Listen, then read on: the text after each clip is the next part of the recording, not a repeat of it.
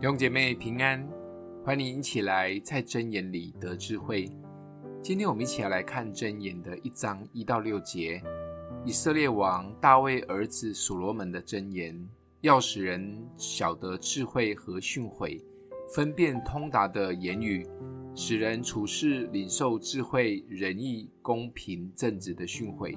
使愚人灵明，使少年人有知识和谋略。使智慧人听见，增长学问；使聪明人得着智谋；使人明白真言和譬喻，懂得智慧人的言辞和谜语。二零二四新年快乐！今年我们一起要来读的整卷箴言的主题是智慧。当然，智慧的定义可以有非常多的说法，但所罗门的智慧是唯一被神挂保证，也是神所赐的。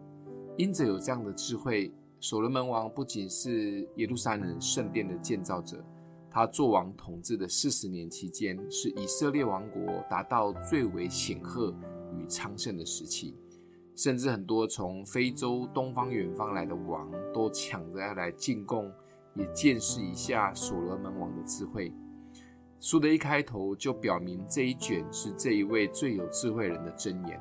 也表明写这一个箴言的目的。是要帮助我们在生活处事中有智慧，不被骗；在做任何的决断有公平正直，让年轻人长知识，知道方向策略。这虽然是三千年前就已经完成的箴言，但这一些智慧，其实在现代更是需要，因为现代诈骗太多，资讯爆炸，试探太容易。现在的年轻人最大的障碍就是选择太多，不知道该选什么。大家都以为靠着谷歌大神或 ChatGPT 可以帮助我们，或许这一些是可以帮助我们得着一些知识，但得着智慧却与知识是不同的。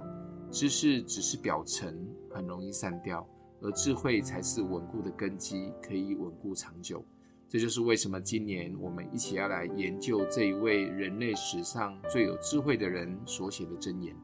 让我们带着期待及渴望。一起在二零二四年长智慧。今天默想的经文在第一跟第二节，以色列王大卫儿子所罗门的箴言，要使人晓得智慧和训诲，分辨通达的言语。我们一起来祷告，亲爱的天父，我们带着喜乐及盼望迎接二零二四，也求主在二零二四年赐下属天的智慧及亮光，祝福我们在箴言当中看见智慧，如同所罗门王一样。奉耶稣基督的名祷告，欢迎订阅分享，愿上帝祝福你哦。